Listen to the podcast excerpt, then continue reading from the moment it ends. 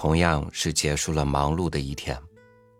那些真正为梦想而奋斗的人，感受到的是充实和愉快；而那些因为欲望、目的而生活的人，常常因为一时的不满而失望。人生的差别，有时候就是从那一念开始的。今天和您分享梁漱溟的文章：别把欲望当志气。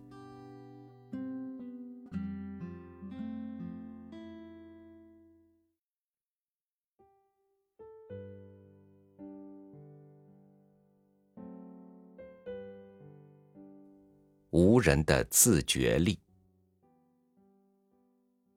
一个人缺乏了自觉的时候，便只向一件东西而不像人，或者只像一个动物而不像人。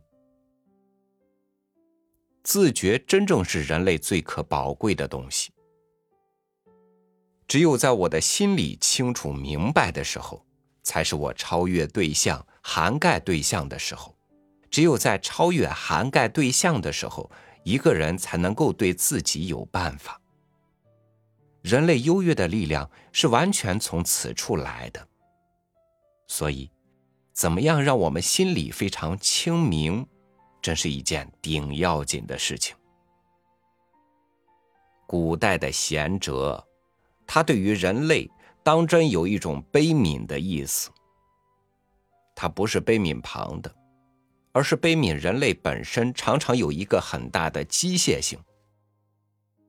所谓机械性，是指很愚蠢而不能清明自主，像完全缺乏了自觉的在那里转动而已。人类最大的可怜就在此，这点不是几句话可以说得明白，只有常常冷眼去看的时候，才能见到人类的可悲悯。人在什么时候才可以超越这个不自主的机械性呢？那就要在他能够清明自觉的时候。不过，这是很不容易。人在婴儿时代是很蠢的，这时他无法自觉。到了幼年、青年时代，又受血气的支配很大。成年以后的人。似乎受血气的支配较小，但他似乎有更不如青年人处。因这时他在后天的习染已成，如计较、欺骗、巧诈等都已经上了熟路，这个更足以妨碍蒙蔽他的清明自觉。所以，想使人人都能够清明自觉，实在是一大难事。人类之可贵，在其清明自觉；人类之可怜，在其不能清明自觉。但自今以前的人类社会，能够清明自觉者实在太少了。中国古代与近代西洋人，在学术上都有很大的创造与成就。但他们却像是向不同的方向致力的。近代西洋人系向外致力，其对象为物，对自然界求了解而驾驭之。中国古人不然，他是在求了解自己，驾驭自己，要使自己对自己有一种办法，亦即是求自己生命中之机械性能够减少。培养自己内里非常清明自觉的力量。中国人之所谓学养，实在就是指的这个。人若只在本能支配下过生活，只在习惯里面来动弹，那就太可怜了。我们要开发我们的清明，让我们正源的力量培养出来。我们要建立我们的人格。失掉清明，就是失掉了人格。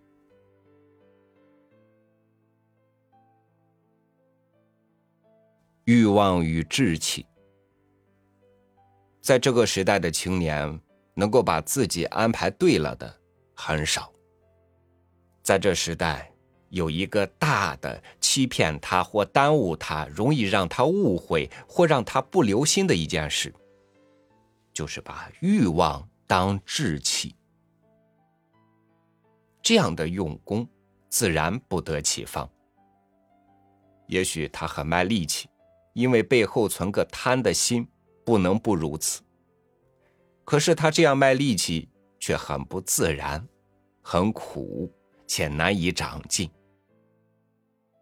所以有时也会有一个大的反动，觉得我这样是干什么？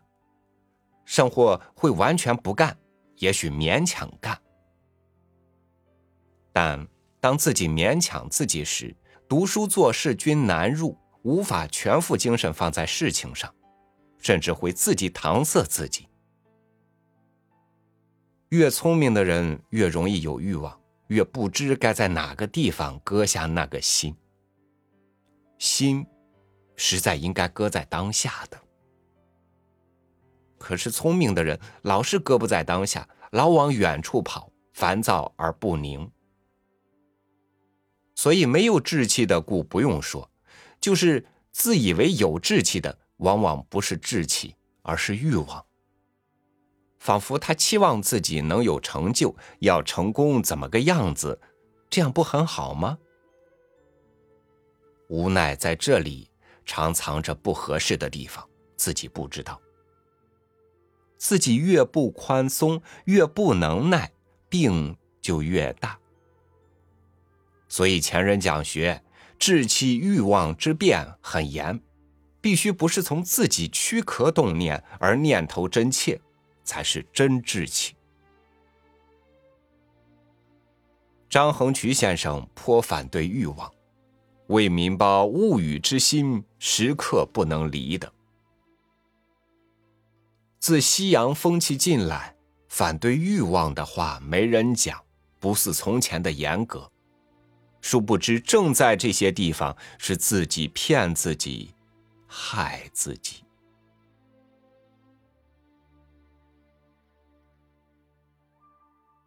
求学与不老。我常说，一个人一生都有他的英雄时代，此即无人的青年期。因青年比较有勇气，喜奔赴理想，天真未失，冲动颇强，煞是可爱也。然此不过以血气方盛，故暂得如此。及其血气渐衰，事故日深，惯于作伪，习于奸巧，则无复足取而大可哀矣。往往青年时不大见锐气的，到后来亦不大变；愈是青年见英锐豪侠气的，到老就愈变化的厉害。前后可判若两人。我眼前所见的许多革命家都是如此。然则无人如何方能常保其可爱者而不落于可哀也？此为可能否耶？依我说，是可能的。我们知道。每一生物几乎是一副能自动转的机器，但按人类生命之本质言，它是能超过于此一步的机械性。因人有自觉，有反省，能了解自己，其他生物则不能。血气之勇的所以不可靠，正因其是机械的。这里的所谓机械，即指血气而言。说人有超机械，即所谓其超血气。所以人的神明意志不随血气之衰而衰，原有可能的。那就在增进自觉、增进对自己的了解上求之。中国古人的学问，正是一种求能了解自己且对自己有办法的学问。与西洋学问在求了解外界而对外界有办法者，其方向正好不同。崇明道先生常说：“不学便老而衰。”在这里之所谓学，很明白的是让人生命力高强活泼，让人在生活上能随时去真正了解自己。如此，人自己就有意志，意就有办法。如果想免掉初意不错，越做越错；青年时还不错，越老越衰越错，就得留意于此，就得求学。近十几年来的青年，的确是有许多好的。只因不知在这种学问上体会用功夫，以致足不能保持其可爱的精神，而不免落于可哀也。惜哉！成功与失败，没有志气的人没有成败可说；有志气的人，没有经过二三十年的奋斗不懈的阅历。也不会懂得成功与失败是怎么一回事。成功是什么呢？成功是巧，是天，不是我。失败是什么呢？失败是我，是我的错误，我有缺漏。一事之成都需要若干方面、若干条件的凑合。百分之九十九都凑合了，一分凑不齐，便不成。在这百分中，有若干是需要自己努力的，有若干是自己努力不来而有待于外的。而细审之，没有哪一点不需要自己精神关注，亦没有哪一点不有待于外面机会。然而，一个人。或一伙人，或一个团队，怎能没有错误呢？没有缺漏呢？聪明而小事的人，早晓得自己大小错误多得很，缺漏到处皆是。凡自以为我无过者，都是昏庸蠢劣之极。天下故无无过之事也。说我无过者，正已是从头错到底。更不晓同他论什么过不过，错误了，而居然不从这里出岔子，而混得过去，岂非天乎？一次混过去，二次又混过去，这里没出岔子，那里又没出岔子，岂非天之又天乎？成功是什么？成功是巧而已，是侥幸而已。古往今来，干事业有成者，而其人又聪明小事，吾知其予与成功之时，必有此叹也。而失败了呢，则怨不得人。一切失败，自然都是各面不凑合，什么事本非自己多能包办的。然而失败之由，总在自己差失处、精神不照处，或是更大的错误、根本错误。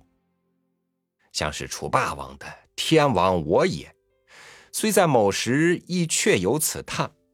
不过，若因此将自己许多错误、缺漏都不算，那还是蠢劣，自己不要强。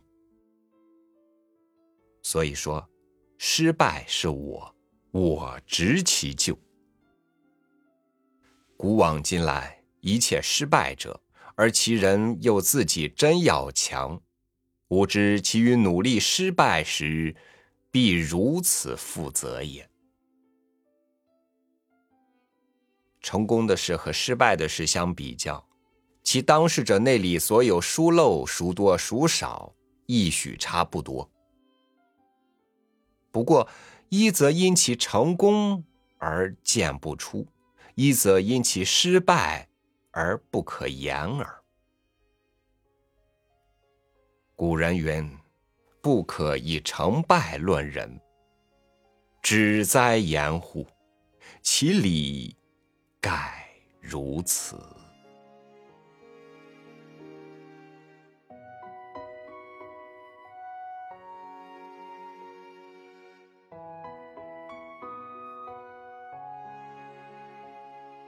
很多人说欲望是人生奋斗的驱动力，这话对不对呢？